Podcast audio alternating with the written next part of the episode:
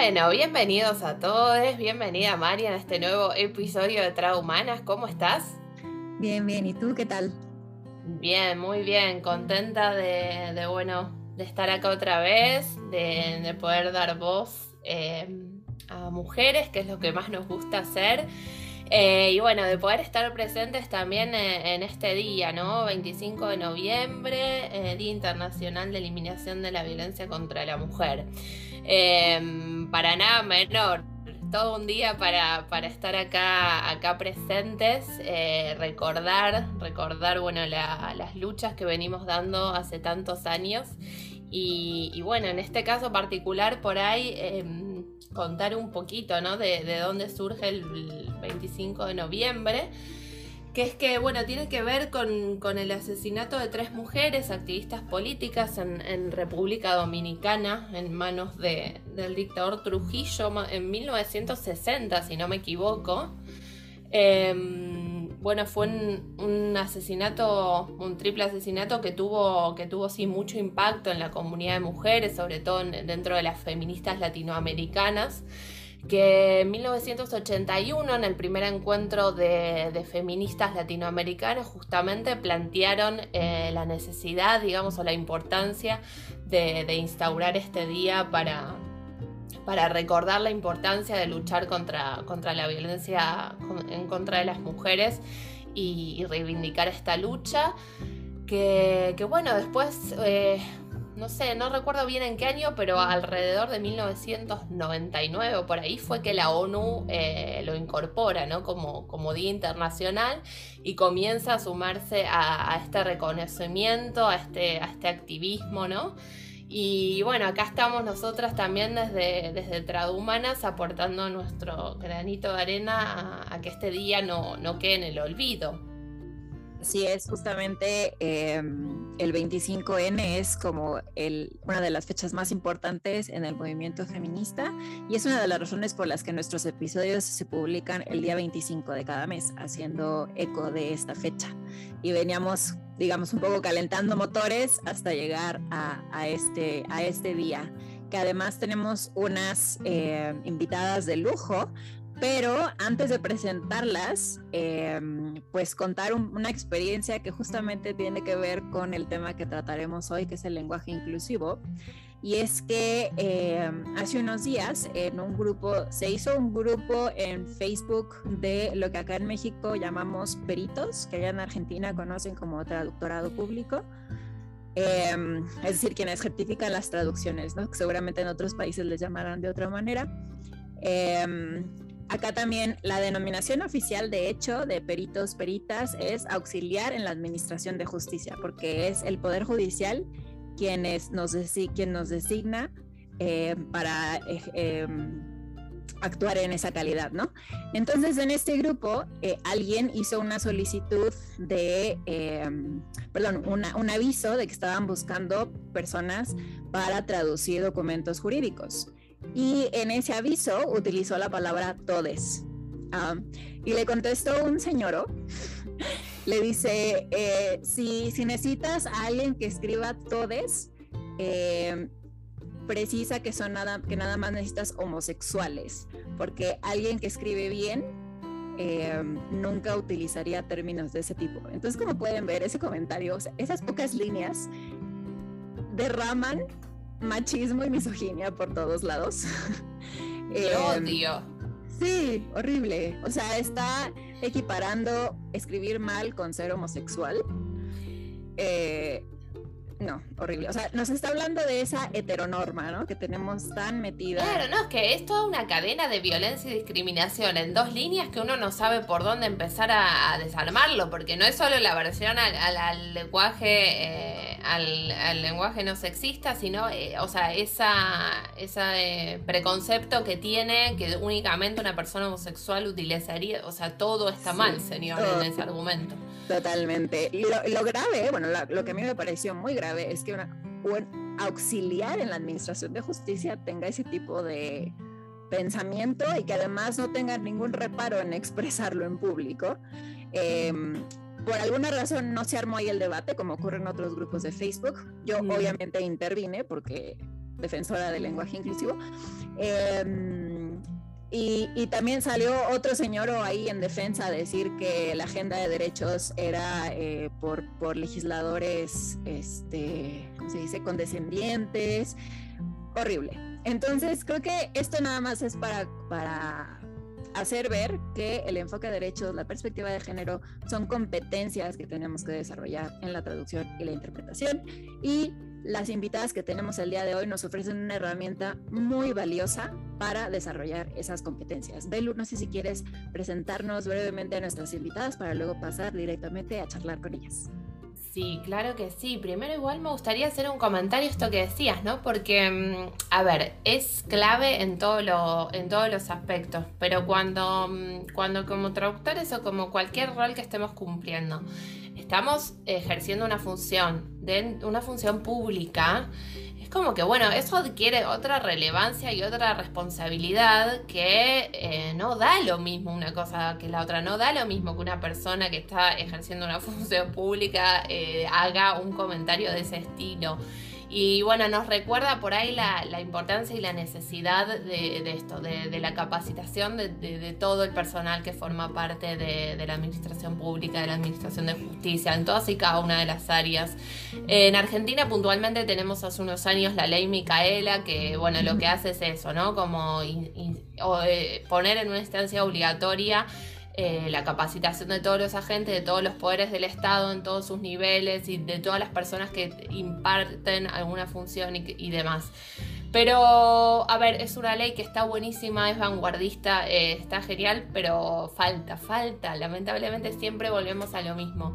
Em, a veces tenemos materia legislativa muy buena, pero que luego después en la práctica no la vemos. Justo me pasó eh, la semana pasada tuve un caso de una persona muy cercana que tuvo una situación de, violencia eh, física y emocional en su lugar de trabajo. Y, vi cómo la revictimizaron una y otra vez. O sea, primero fue al, sindicato que la representaba que lejos de darle una solución, lo que hizo fue despacharla, digamos, le dio un papel y le dijo, bueno, no, es que acá nosotros en realidad no, porque bueno, no nos compete, bueno, anda a la oficina de, violencia contra la mujer, no sé qué, bueno, papelito y a tu casa. Eh, fue a la oficina esta de, violencia contra la mujer eh, a pedir asesoramiento, a pedir una opinión y la respuesta que recibió en pleno 2021 eh, de, eh, de parte del Estado fue, no podemos hacer nada porque no tenés marcas.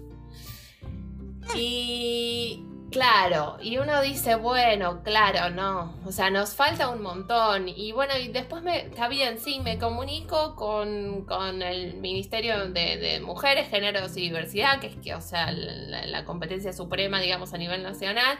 Es como, no, bueno, sí, no, no es correcto que te, no te pueden responder eso, es una situación de, de violencia institucional que también tiene que denunciar. Bueno, sí, está bien, pero vos me entendés, yo, bárbaro, después hacemos la denuncia de violencia institucional, pero vos me entendés que yo te estoy hablando que una persona sufre una situación de violencia y la respuesta de todo el aparato es volver a, revictimizarla y, a no darle respuesta.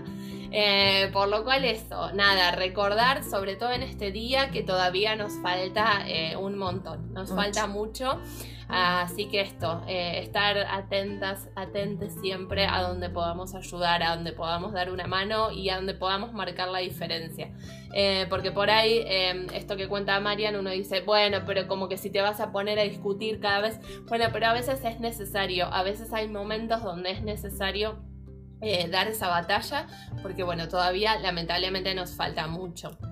Pero bueno, eh, pasando un poco al episodio de hoy, sí, como dijo eh, Marian, tenemos dos eh, entrevistadas de lujo total. van, van a venir a conversar con nosotras Mónica Ropaini y Soledad Bellido de Modi. Bueno, para quienes no conozcan Modi, eh, es, es, un sitio web, una plataforma eh, que se basa en la comunicación inclusiva y con enfoque de derechos. Eh, no trata únicamente la cuestión del lenguaje no sexista y no binario, sino que tiene una mirada más amplia que bueno, ahora van a poder ver y conocer mejor durante la entrevista.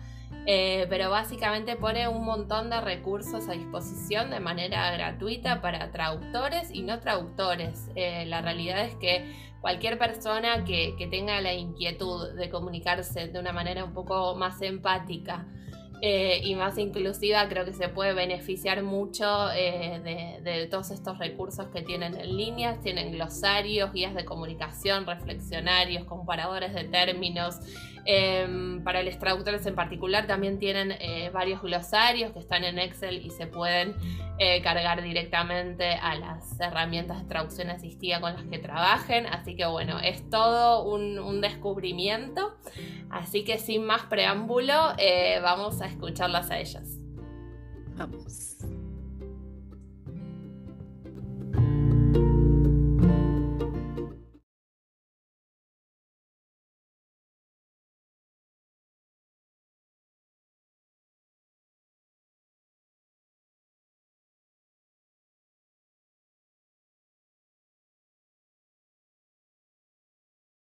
Bueno, bienvenida. Finalmente tenemos acá a Mónica y a Soledad de Modi. Estamos muy, muy, muy contentas y entusiasmadas de, poder entrevistarlas. Así que primero que nada agradecerles la, invitación y la predisposición a participar del episodio del podcast. Muchas, muchas gracias. A ustedes realmente. gracias a ustedes por la invitación. Sí, estamos muy, muy, muy contentas de que estén por acá. Y bueno, arrancamos con la pregunta que le hemos hecho a todas nuestras invitadas y es, más allá del currículum impreso o en LinkedIn, que por supuesto son muy valiosos, pero si nos pueden contar un poco quién es Mónica y quién es Soledad. Eh, claro que sí, Sole, empieza, vale. Yo empiezo.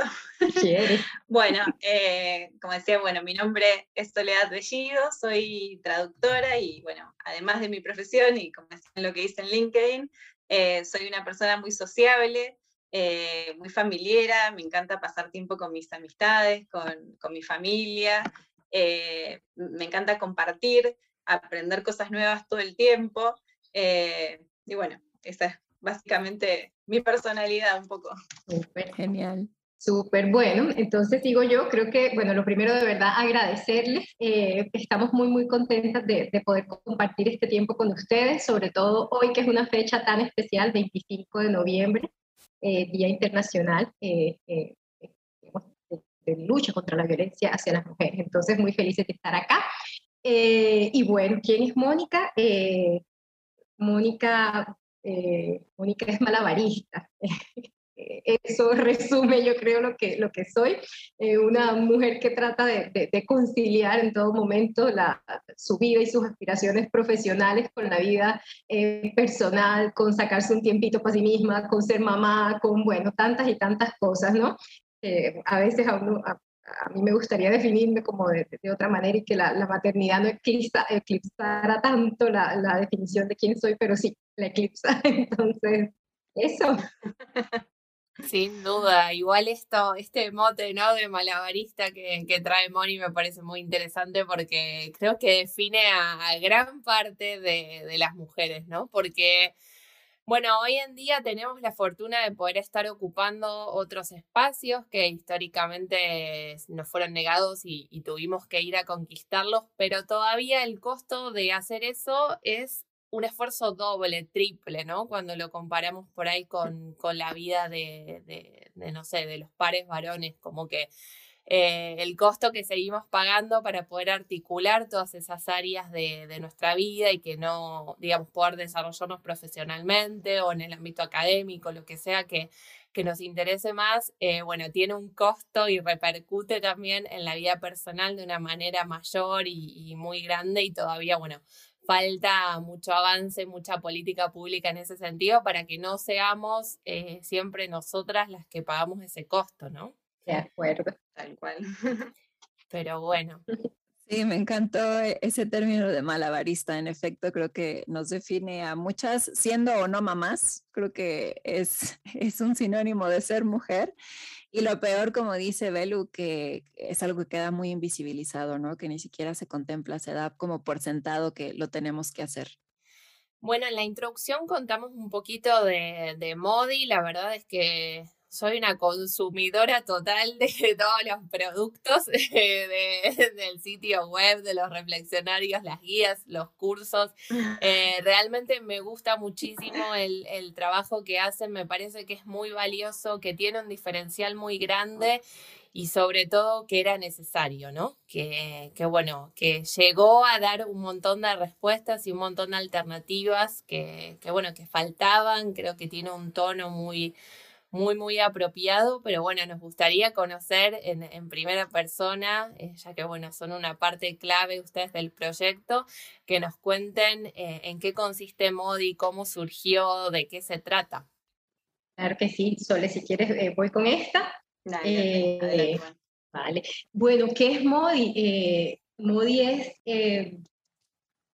un, un, un proyecto, un proyecto que nace el año pasado, nació con la pandemia, eh, y es un, un, sitio web que ofrece recursos y servicios lingüísticos ¿no? para las personas que deseen comunicarse en igualdad o que, y bueno, nosotras entendemos comunicarse en igualdad como una comunicación eh, que incluye, que es respetuosa, que es empática de las otras personas, pero que también tiene un enfoque de derechos y que también va muy en línea con esta agenda global del desarrollo que son los, los objetivos de desarrollo sostenible, ¿cierto? Entonces, eh, eso es lo que proponemos desde Modi y, surge eh, justamente porque desde, la empresa que lo impulsa, iWorks Global, es la empresa que, está detrás o que está en, en, la base de Modi, ¿no? impulsando esta iniciativa. Y eh, lo que veíamos, bueno, iWorks Global tiene como dos, dos ejes de acción, ¿no? Por un lado, una empresa consultora en temas de derechos humanos, de desarrollo, en fin, y por otro lado tiene este eje de comunicación, ¿no? Hacemos de, traducciones, eh, interpretación, en fin.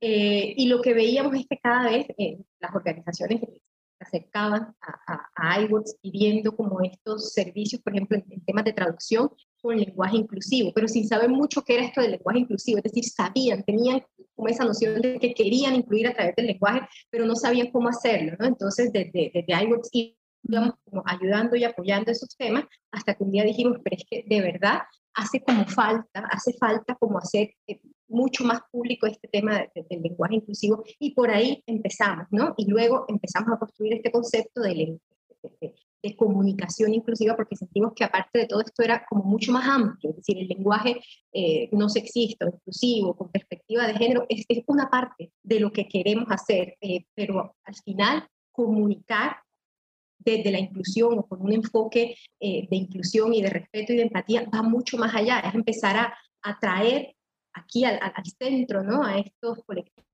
a, estas personas eh, que históricamente han vivido y saben lo que es la discriminación o que las invisibilicen o que las dejen atrás, en fin, y poder eh, estar con ellas, venir con ellas, caminar con ellas y traerlas al centro de la conversación. Entonces empezamos a construir así eh, eh, esta página con recursos para comunicar en igualdad a, digamos, muchos temas, ¿no? Y dentro de los temas que, que, tratamos está la igualdad de género, por supuesto, está la discapacidad, eh, las migraciones, em, la salud sexual y reproductiva, la diversidad sexual y de género, em, el medio ambiente, las, juventudes. las juventudes también son como ocho temas a los que le trabajamos eh, muy concienzudamente para poder empezar a tener recursos, a crear narrativas que sean eso, empáticas, respetuosas, con enfoque de derechos humanos y que al fin abonen a la transformación social, ¿no? a que podamos empezar a, a cambiar esta sociedad y a partir del lenguaje. Ya, buenísimo. Y a mí me surge la duda de cómo fue que ustedes mismas llegaron a ese, a ese mundo antes de, darse cuenta que era una necesidad para otras personas. ¿Cómo fue que ustedes, digamos, aterrizaron a esa, em, a esos conocimientos que pues realmente los adquirimos por cuenta propia. No es que alguien en la escuela nos diga, ah, y existe algo que se llama lenguaje inclusivo. Sí, no, no, eh, nadie en la escuela nos dice eso todavía, pero, pero allá llegaremos, a las escuelas llegaremos también, sí, claro que sí. Em, bueno, digamos, desde de, mi profesión, bueno, yo siempre he trabajado con temas de derechos eh, de las mujeres, eh, con el tema del feminismo, eh, y por supuesto el lenguaje inclusivo es una de las, de las, de las caras ¿no? y de las, de las, de la, del trabajo que se hace desde allí, desde ese nicho. Em, y bueno, también, eh, digamos, en, este trabajo de cooperación al desarrollo, pues son muchos otros los temas que, se ven también. Entonces, eh, desde ahí aterrizo yo al lenguaje inclusivo. siempre trabajando en temas de cooperación al desarrollo y en los últimos años con, con, con iWorks estuve trabajando en traducciones, entonces así casi que se unieron estos dos temas. Y Sole, Sole ya contaré su historia.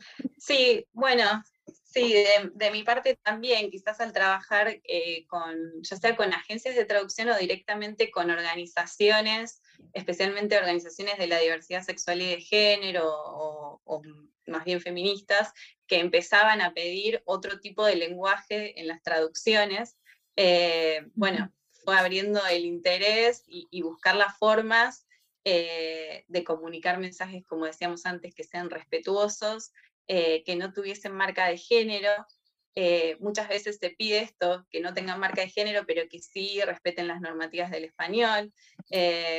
También soy profesora en un traductorado de inglés y en una de mis materias siempre estaba incluido esto desde el principio en, en la materia, como un interés personal y que la verdad que, que ha sido muy bien recibido por parte del alumnado, ¿no? Eh, como una herramienta más eh, a la hora de salir al mercado laboral, ¿no? Así que bueno, así fue también como, como llegué a iWorks, a Modi, y cómo empezamos también a construir eh, el concepto que decía Mónica antes de, comunicación inclusiva, que va más allá de lo que es el lenguaje inclusivo. Claro, qué genial, qué bueno Sole que, que lo pudieras haber puesto dentro de la currícula, ¿no? Porque siempre que hablamos de esto, em, decimos que, que, esto había, o al menos durante nuestros años de formación, no me acuerdo vos, Mariam, yo me recibí en el 2016, em, pero calculo que más o menos por ahí, eh, no, esta discusión no, no existía todavía, ¿no? Como que nadie cuestionaba ni siquiera el, el, uso del masculino genérico, entonces, bueno, es como que partimos desde desde ese lugar y bueno, de ahí nos tocó a la mayoría construir, como decía María, muy por cuenta propia. Así que bueno, qué bueno que puedas em, haberlo, o sea, que lo puedas incluir en ese espacio, me parece que, está buenísimo. Y, y, por otro lado, destacar esto, ¿no? Em, que bueno, que comunicar desde un enfoque de derechos no es solamente esto, eh, no es solamente el lenguaje no sexista o no binario, eh, abre un, abanico mucho más enorme que, interpela otras realidades, otras exclusiones. Eh, pero algo que me parece muy interesante, que, bueno, por eso también eh, invito a todos los que nos estén escuchando a consultar la página, es el lugar por ahí desde el que lo comunican, ¿no? Como esta idea de decir, bueno, te explico por qué, ¿no? Como plantear los diferentes escenarios, además de las guías y todo este concepto de los reflexionarios, porque a veces... A ver, bueno, hay mucha gente que sí, que, que, no está de acuerdo, que no le interesa, que, bueno, desde un punto de vista eh, ideológico y de una toma de postura. Pero muchas veces hay gente que no, que no incorpora estas cuestiones por una cuestión de desconocimiento. O sea, no podemos partir de la premisa de que todo el que lo hace, lo hace con la intención así determinada de dañar o de excluir. Muchas veces hay desconocimiento. Entonces, eh, me parece que eso es un diferencial muy valioso, ¿no? Como explicar eh, en un lenguaje claro, concreto, decir, bueno, o sea, el costo de de utilizar estas palabras o de no elegir eh, otras es este y estás dejando a estas personas afuera por esto y esto y tenés alternativas que no perjudican a nadie donde podés eh, ser mucho más amable con todas esas comunidades. Así que creo que eso em, está muy bueno porque eso, porque termina siendo también un recurso de consulta para esas personas que, bueno, por ahí empiezan a tener como esa curiosidad y dicen, bueno, a ver qué, qué hay un poco detrás de todo eso, ¿no? Total, Belén, sí. Y, por ejemplo, eso que dices es importantísimo y tratamos de hacerlo desde Modi y es, eh, te informamos, te damos las opciones y te explicamos cuál es la reflexión que hay detrás de esas opciones, ¿no? No es que eh, te, imponemos algo para que lo sigas ciegamente, pero luego al final quien tiene el poder de decir cómo habla, cómo se comunica, cómo dice, eres tú. Mm. Es cada hablante. Entonces creo que eso es, bien importante. Tal cual. Sí, y está buenísimo. Creo que de cierta manera somos em, afortunadas porque por este acercamiento al feminismo, ¿no? A los estudios de género pudimos percatarnos de que viene algo nuevo, ¿no? Para la industria de la traducción, la prestación de servicios lingüísticos, que todavía mucha gente me parece que que se rehúsa ¿no? a, considerar o a comprender que hacia allá vamos, em, o que ya hay, ya hay un, un, nicho de mercado ahí muy importante. Pero, y en ese sentido, nos gustaría saber qué fue lo más desafiante en el proceso de creación de Modi, sobre todo, bueno, considerando que fue en medio de una pandemia, me imagino que hubo otros desafíos por ahí importantes. Sí, bueno, si les parece en contesto yo esta pregunta, sí, vamos haciéndolo dinámico. Eh, bueno, como decías recién, eh, el proyecto empezó en pandemia, pero de hecho eso no se nos volvió un desafío, por suerte. Eh, incluso el equipo de Modi está un poco esparcido en Latinoamérica y bueno, también en Europa. pero bueno, creo que fueron dos los desafíos principales que tuvimos. Por un lado, lograr la representatividad eh, de las personas, como decíamos antes, eh, MODI es un proyecto que abarca muchos ejes temáticos, muchos temas, y eh, no queríamos contar sobre las personas, sobre los colectivos, sino con esas personas justamente. tuvimos un proceso muy amplio de consultas al principio del proyecto, participaron más de 550 personas en toda Latinoamérica y también en España, eh, y en ese sentido sí fue quizás más fácil llegar hacia personas de la academia o, hacia personas que, tenían una buena conexión a Internet y, estaba todo perfecto, pero también queríamos llegar a poblaciones eh, indígenas, poblaciones rurales, eh, gente que por ahí estaba en, como les decía, en espacios rurales con mala conexión a internet y también queríamos escuchar sus voces. Eh, entonces, poder llegar a todas esas personas fue realmente un desafío. Hicimos un trabajo de investigación muy grande y, por suerte lo pudimos lograr. Em, bueno, eso por un lado. Y por el otro lado, eh, en este camino de construir el concepto de, comunicación inclusiva que decíamos antes, eh, nos dimos cuenta que la accesibilidad era clave la accesibilidad para poder llegar a, todas las personas. Eh, y en ese sentido tuvimos que hacer un, gran trabajo de aprendizaje sobre accesibilidad web, accesibilidad en la información, en cómo redactar documentos accesibles, cómo eh, hacer accesibles eh, las redes sociales. incluso hicimos un proceso de consultoría externa y evaluación para poder fortalecer al equipo en esos aspectos. bueno, creo que esos fueron los desafíos más, eh, más importantes que tuvimos que, que enfrentar. Wow. Pues sí, creo que la conclusión es que todo este tema del lenguaje inclusivo también requiere de mucha humildad, ¿no? Darte cuenta de que no sabes todo, tienes que aprender muchas más cosas y sobre todo me fascina esta parte de que buscaron incluir a, personas de esos colectivos a los que buscamos representar o incluir en la comunicación. Eso me parece buenísimo. Tal cual, todos los colectivos estuvieron incluidos en, las consultas, en las personas, y algo que creo que nos faltó en la descripción del principio que hoy hablábamos con Moni, es que nosotras nos cuestionamos todo el tiempo, todo el día, y esto también es parte del proceso eh, que creemos que, también tiene que ser así, ¿no? Eh, y esa humildad tiene que estar ahí para poder darse cuenta de qué se necesita, de qué se puede hacer mejor y de cuándo se necesita también eh, asesoría externa o, bueno, lo que sea necesario.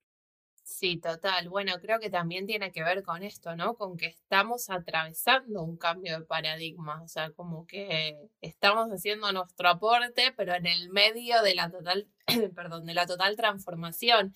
Entonces, bueno, por definición no vamos a tener todas las respuestas, por definición eh, nos vamos a equivocar, eh, pero bueno, totalmente sí, esa, mm, esa apertura y ese, ese deseo genuino de, incluir a esto, ¿no? Las voces de las primeras personas, creo que, bueno, acota un poco eh, esos márgenes de error y hace también que me parece que el mensaje sea más poderoso, porque Em, bueno, yo formé parte del primer curso que, hizo Modi y, la verdad que esto, ¿no? Cuando compartían material, sobre todo por ahí audiovisual, de, no, no sé, em, por ejemplo, en los casos de, de, condiciones migratorias, que alguien te cuente, o sea, esa discriminación en primera persona, creo que tiene otro impacto, porque no es lo mismo, bueno, que yo me pare acá a decir, bueno, lo que sucede a veces con, ta, que alguien te diga, no, a mí me pasó esto y, me dolió por esto y lo sentí así, bueno, creo que eso, eh, bueno, primero nos da un conocimiento que es más valioso, que es más genuino y por el otro también eh, tiene un impacto más, más grande, así que bueno, eh, creo que ganamos por todos lados en ese sentido, es una, una decisión súper acertada. Y mm, bueno, pasando tal vez a un, terreno más em, personal, nos gustaría eh, preguntarles justamente en este día em, si han vivido así alguna situación de discriminación o, de violencia por ser mujeres, si se han sentido en esa situación. Sí, si quieres empiezo, empiezo Sole.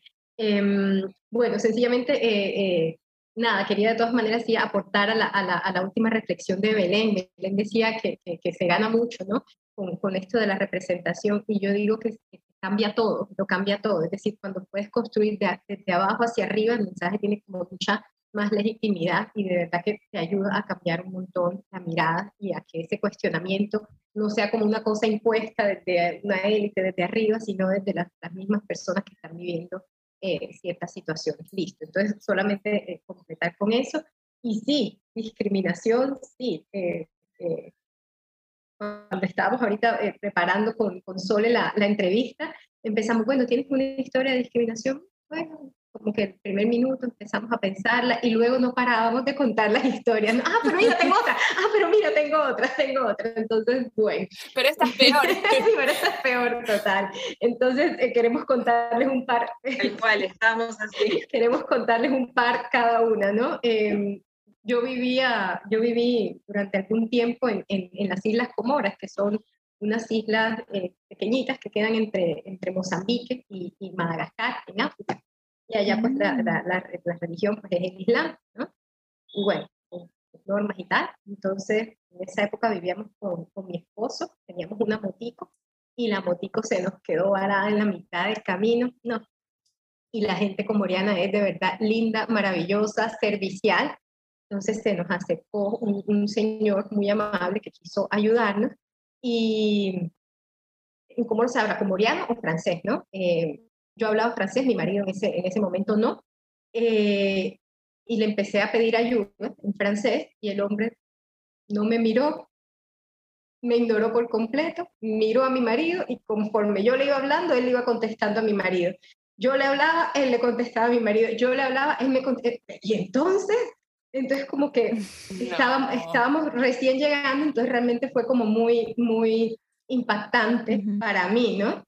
Eh, esa, esa es una. Eh, y bueno, para no irnos tan lejos, tengo otra que, pasa sobre todo en mi familia, que pasa mucho, ¿no?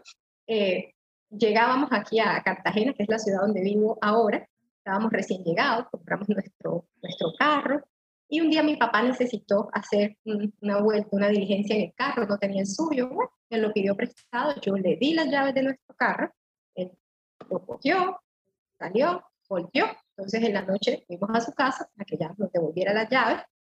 Fuimos mi esposo y yo, con mi esposo, ¿no? La, la historia. Mi papá agradeció, dio muchas gracias, sacó de su bolsillo la llave, alcanzó a mirarnos a los dos, ¿ah? alcanzó a tener como un momento de duda, pero luego no lo dudó y le entregó las llaves a mi esposo. A mi esposo, mm. se lo había prestado yo, el carro es tan mío como el de mi esposo, pero no, él se lo dio a su hija. Ay, pero es que el auto, el auto sigue siendo un, un terreno de disputa tan grande, ¿no? Eh, donde, no sé, em, como que uno ve avances en un montón de lugares, pero cuando llegamos al momento del auto, ay Dios, siempre, siempre Sí, yo también con el auto como que tenés un montón de anécdotas siempre, ¿no? Como que qué tremendo, como que sí, sigue siendo un, espacio muy masculino, muy... pero incluso, no sé, a mí me sucede a veces que es como, no sé, hay que hacer el, eh, como el control anual del auto, la certificación o qué sé yo, y es como, ay, no puedes ir vos, o sea, como que en un lugar como que lo evito porque no me quiero enfrentar a esa situación de que te van a mirar como que no entendés nada, te van a, si está tu padre, si hay un varón al lado, le van a hablar a él, así que, y es como, ay, no sé si tengo ganas de exponerme a esto, em, pero bueno, no, hay que ir a dar la batalla, estamos todos de acuerdo, pero a veces una ya está cansada. Totalmente. Sí, yo está, bueno, hoy cuando estábamos pensando con Moni, que como decía, se nos vino todo este aluvión de, situaciones, eh, también pensaba en una parecida que me pasó la semana pasada, eh, que fui a cenar con, mi mejor amigo y mi mejor amiga, eh, y de repente, bueno, a mí me, me encanta tomar vino, hice cursos de sommelier, cursos de traducción enológica, bueno, me encanta. Entonces viene el mozo, elijo el vino, me hace una pregunta, me dice, este año no, este, se lo vuelvo a decir, viene, muestra el vino, es este, sí, le digo, le confirmo yo que era el vino. Cuando, bueno, lo abre todo, ¿a quién se lo va a probar? A mi amigo. Qué terrible. ¿Por qué se lo Qué terrible, claro. Oli, acá, hablando de igualdad entre hombres y mujeres, bueno. pero esta que nos contabas de, de, este país donde estuviste, Mónica, eh, me parece como todavía más impactante porque es como la doble invisibilización de las mujeres intérpretes, ¿no? Totalmente. porque ¿cómo, ¿cómo esperan que no nos notemos como profesionales de la lengua? Y ahí estabas en, ese doble papel, ¿no? De mujer, esposa e intérprete, y este señor así hizo uso del patriarcado en todo su esplendor. Impresionante. Sí, increíble estas historias, pero, pero de verdad, tuvimos que seleccionarlas porque había un montón, era que nos salían y nos salían y nos salían, entonces... Es tremendo, es que sí, creo que digo, incluso, incluso una que, que, por ahí, bueno, trabaja con estos temas y tiene otro tipo de, de, de conciencia, naturaliza igual un montón de situaciones, ¿no? Como que parece que si no te pasó algo totalmente ya fuera de los límites o que haya incluido la violencia física, no, no, mira, no, bueno, no, sí, como esto, ¿no? Eh, son varias, eh, no, no, no, es poco común esto de que nos pregunten como, bueno, vos viste alguna situación de violencia y por ahí a priori te sale decir, no, bueno, o la matizamos, ¿no? Como, bueno, no, pero en realidad no fue tan, grave. Y cuando empezás a desmenuzar, es una cadena de, de, violencias y discriminaciones que sí, a ver, no necesariamente tenemos que arrancar por la peor o por, por algo concreto físico, ¿no? Como que de ahí hacia atrás eh, es enorme y lamentablemente la gran mayoría de nosotras, por no arriesgar un todas, em, tenemos eh, esto, ¿no? Un historial muy grande de, de violencias y de discriminaciones detrás. Total, y es que, por ejemplo, nos escandalizamos cuando vemos un femicidio, un, un, tema de, de, violencia sexual, ¿no? de violaciones, pero y todo el mundo se escandaliza, pero sin excepción. Eh, pero nos cuesta un poquito retroceder, ¿no? Echar para atrás y mirar que, que, es que al femicidio no se llega solito, así nomás, o gratuitamente, ¿no? Si es que hay una cadena que viene mucho antes y es que una, una sociedad que está avalando un montón de comportamientos que son sexistas, que, que, son claramente discriminatorios y que ponen a la mujer en una situación eh, de desigualdad, ¿no? Entonces, eh, por eso no hay que minimizar esas historias, por eso no hay que minimizar. Nos están hablando de esos discursos, de esas maneras de pensar que, que, están avaladas además por un sistema que, que siguen reproduciéndose y que, no, no, están bien, no están bien. Sí, y, también lo más eh, pues sí, como lo, lo, más difícil de detectar es justamente cuando se da en la comunicación, ¿no? Como en esa situación que nos, que nos contabas. Eh, y, y, bueno, también por eso el, el, el, todo el tema del lenguaje inclusivo es, por un lado, tan necesario, pero también tan incómodo, ¿no? Eh, tan, tan, tan, rechazado en muchos sectores. Y, en esa línea, pues nos gustaría saber, obviamente considerando esto que nos acaban de contar eh, sobre sus experiencias, que obviamente son una probadita de toda esta reflexión que hicieron eh, mirando hacia, hacia atrás, eh, y también considerando el proceso de creación de Modi, ¿qué es lo que le aconsejarían a las nuevas generaciones de intérpretes y traductoras? Bueno, yo creo que un muy buen consejo y un consejo que me hubiese gustado recibir a mí eh, en su momento cuando empecé es eh, nunca perder de vista el público objetivo. ¿Quién es la persona que va a estar leyendo tu traducción eh, en última instancia? Porque a veces es fácil perderse en ese camino, ¿no? a veces una trabaja para una agencia de traducción, te contacta una PM, te manda el archivo, no conoces a nadie, recibes el archivo, te pones a traducir, investigás todo, pero no estás pensando en la persona que va a leer ese mensaje.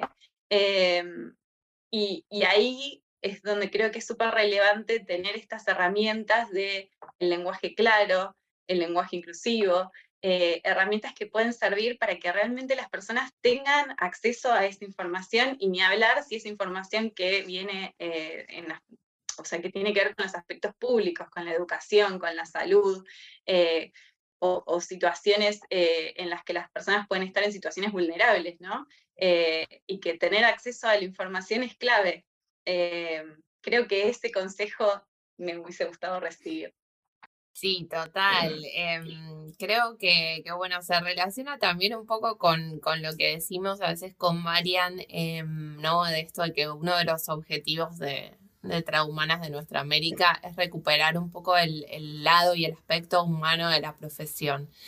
Em, en esta vorágine en la que a veces trabajamos de esta manera, como si todo online, documentos que van y vienen, mails, correos, se despersonaliza un poco todo, ¿no? Em, las personas que están del otro lado, como dice Sole, que van a leer la traducción, eh, nuestras propias miradas y perspectivas y formas de, entender la vida y se vuelve a veces como todo por ahí un poco eh, mecánico, ¿no? Como esto. Em, al fin y al cabo estamos comunicando y, y, tenemos, es muy necesario esto, ¿no? Como tener claro el potencial transformador, para bien o para mal, eh, que, tiene, eh, que tiene un mensaje, cualquiera sea la pieza o el tipo de, documentos con los que estemos trabajando. Así que sí, me parece, me parece súper, súper válido. Y, y creo que a veces por ahí son cosas que se tienen más en cuenta cuando se trabaja con nichos específicos, pero parte de este cambio de paradigma es que podamos aplicar esa mirada a todo, porque es, o sea, esos aspectos o esos campos en los que no prestamos atención y por donde se sigue colando el machismo, por donde se siguen colando las violencias, son los que construyen el, sentido común, eh, son los que hacen que nos cuestionemos que, bueno, que por ahí lo que no me pasó no es tan grave, que no sé qué, que, bueno, por ahí no me lo dijo mal, yo lo entendí así. Bueno, por eso es importante esto, eh, tenerlo presente en, en, todos los aspectos, porque por más que no estemos traduciendo sobre derechos humanos o por más que no estemos traduciendo sobre perspectiva de género, estamos creando sentido igual todo el tiempo. Y eso tiene un impacto en, en, la vida de, de, todos. Totalmente, o sea, el, poder, el poder que se tiene cuando se trabaja en, temas de traducción es increíble porque la, la palabra de verdad es, poderosa y, la manera en que la usemos puede puede significar un cambio para mucha gente, un cambio en positivo o no tanto, depende de cómo la usemos, ¿no? Entonces yo creo que, que, quienes trabajan en, traducción tienen un poder importante y también tienen una responsabilidad, ¿no? que es responsabilidad que, conlleva ese poder, ¿no?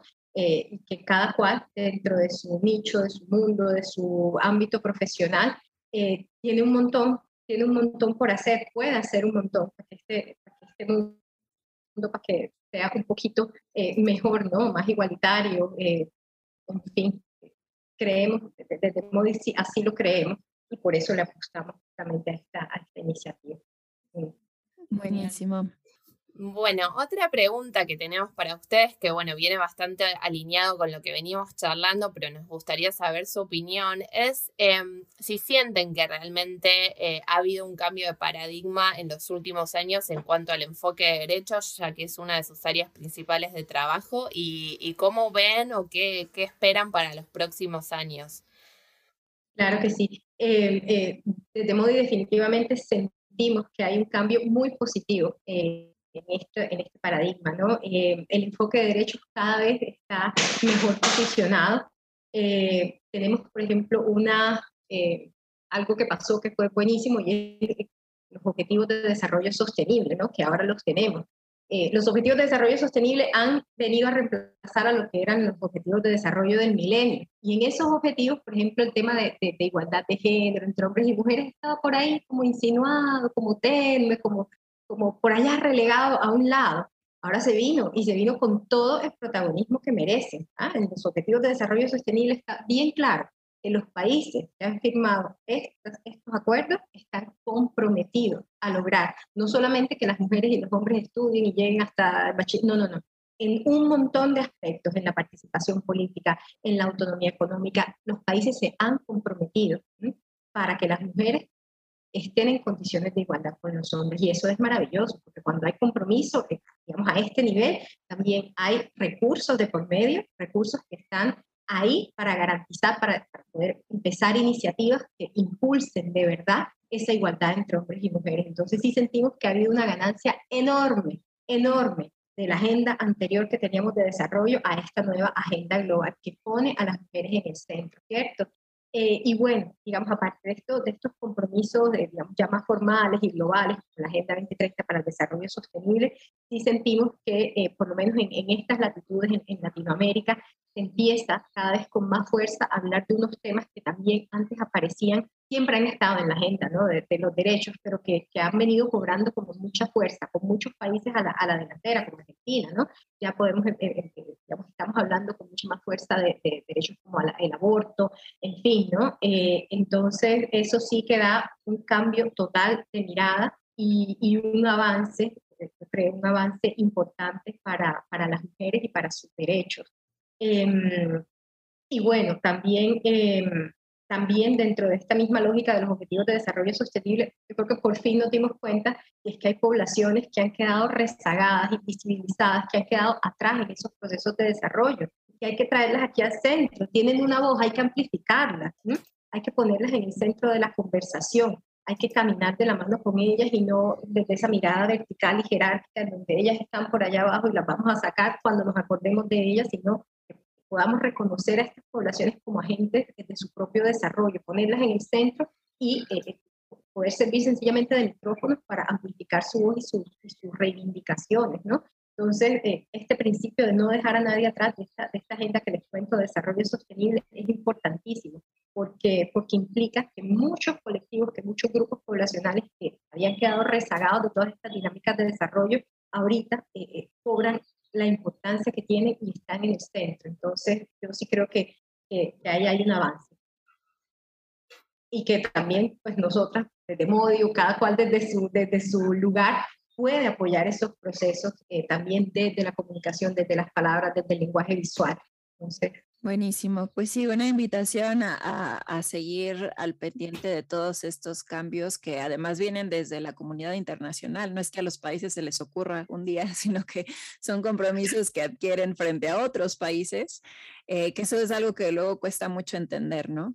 Em, pero, pero ojalá que esto que están comentando ustedes, Sole y, Mónica, inspire a más traductores, traductoras, intérpretes a, incorporarse a este, este campo ¿no? de la traducción que a lo mejor ha estado también un poco invisibilizado, que por, el, por ejemplo en la, en la en jurídica, ¿no? que es a lo que yo me dedico, tiene mucha atención lo corporativo, societario, pero esta parte de derechos humanos como que está ahí un poco en la sombra, pero con esfuerzos como Modi, quizás esto ya empiece a, adquirir, eh, a estar más en el centro de la formación en traducción e interpretación, que es súper importante, como decíamos, del poder que tenemos como profesionales de estas dos áreas y bueno, para, para cerrar, nos gustaría saber eh, cuál es su palabra favorita y por qué.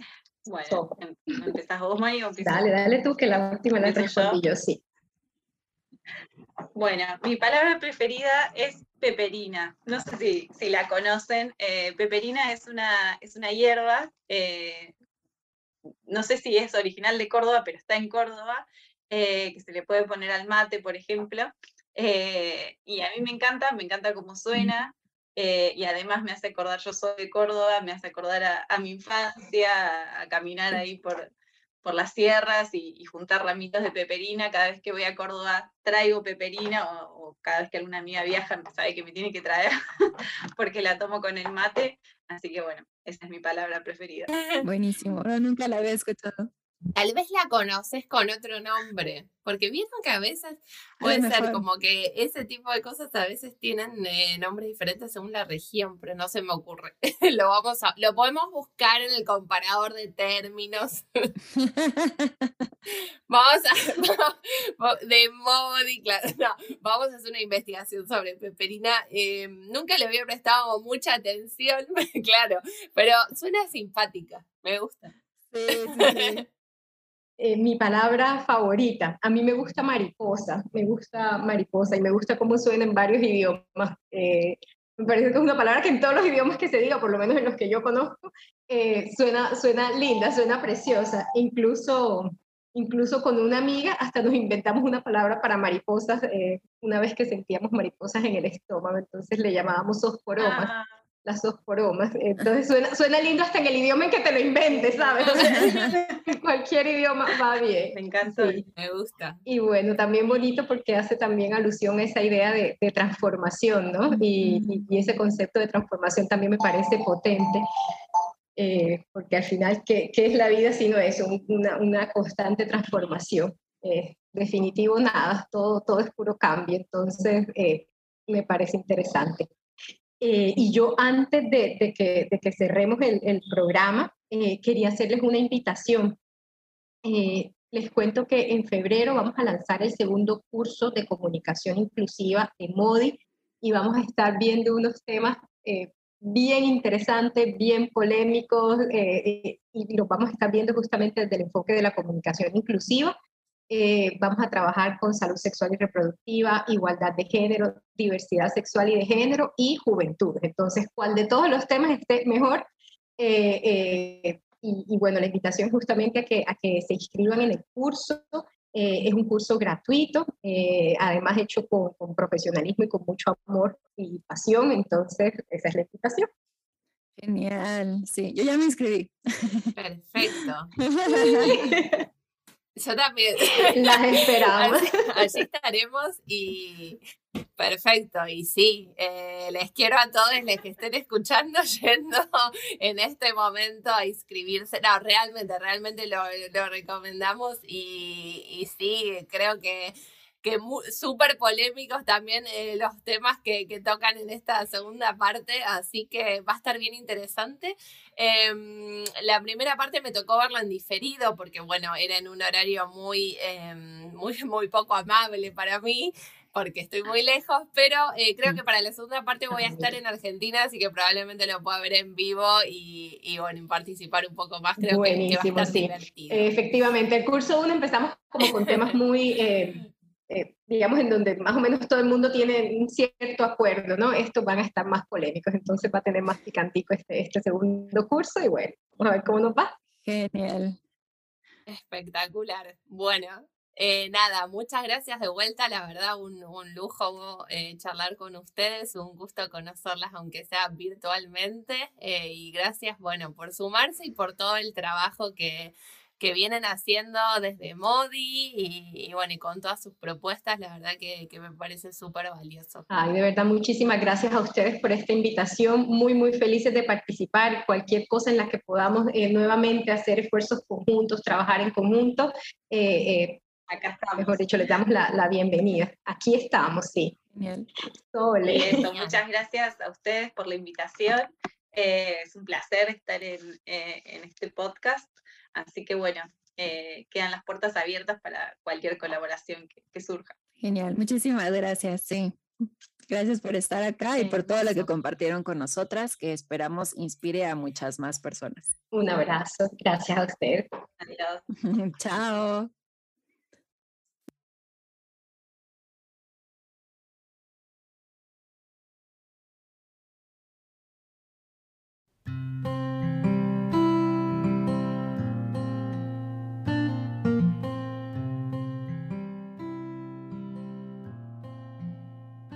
Bueno, pues qué conversación tan enriquecedora. eh, ya muero de ganas porque ya empiece ese curso al que ya me inscribí y al que invitamos a nuestros escuchas a que se inscriban también. Eh, y creo que ya con todo esto que escuchamos, no hay excusa, ¿no? Para seguir con esta posición como rígida eh, en cuanto a los cambios que se están dando en la lengua. El material está ahí, es gratuito además, entonces, eh, pues no nos queda más que seguirnos actualizando, que al final creo que es eso, es un proceso de actualización, como decía Mónica, ¿no? Eh, la única constante es el cambio. Entonces, eh, es mejor abrazar esa realidad y ponernos manos a la obra para realmente pues sacarle provecho, porque al final el mercado se está adaptando también a estos cambios lingüísticos de alguna manera y como, en la prestación de servicios lingüísticos pues tendremos o no esas competencias. Exacto, ya está, no, no, no hay más excusa. Eh, aparte, bueno, esto, ¿no? Tienen tienen ahí a disposición un montón de material para que no quede, no quede, no quede en una elección arbitraria. Pueden elegirlo o no elegirlo, pero, pero bueno, sepan eh, a quién están dejando de lado o qué, o qué cosas están eligiendo reproducir. Creo que eso es el aprendizaje más valioso. Eh, bueno, obviamente vamos a dejar todos los enlaces en, la, descripción del episodio, pero para que sepan, el sitio web de Modi es modi con doble i Y bueno, así también bajo el nombre de Modi pueden encontrarlas en todas las redes sociales.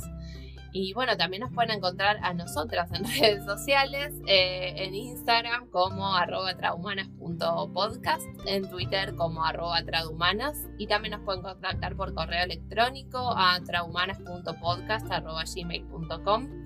Em, en nuestro perfil de Instagram también tienen el Linktree con todos los enlaces y, un enlace directo al, formulario de, postulaciones, porque bueno, como siempre decimos, eh, Traumanas es un espacio abierto y de colaboración, así que si tienen ganas de, que les entrevistemos a ustedes o a recomendar a algún colega, eh, siéntanse más que libres. Eh, bueno, muchas gracias por, escucharnos, muchas gracias por estar del otro lado y, y a vos, Marian, por compartir otro episodio. Muchas gracias y nos escuchamos a la siguiente. Nos vemos. Chao.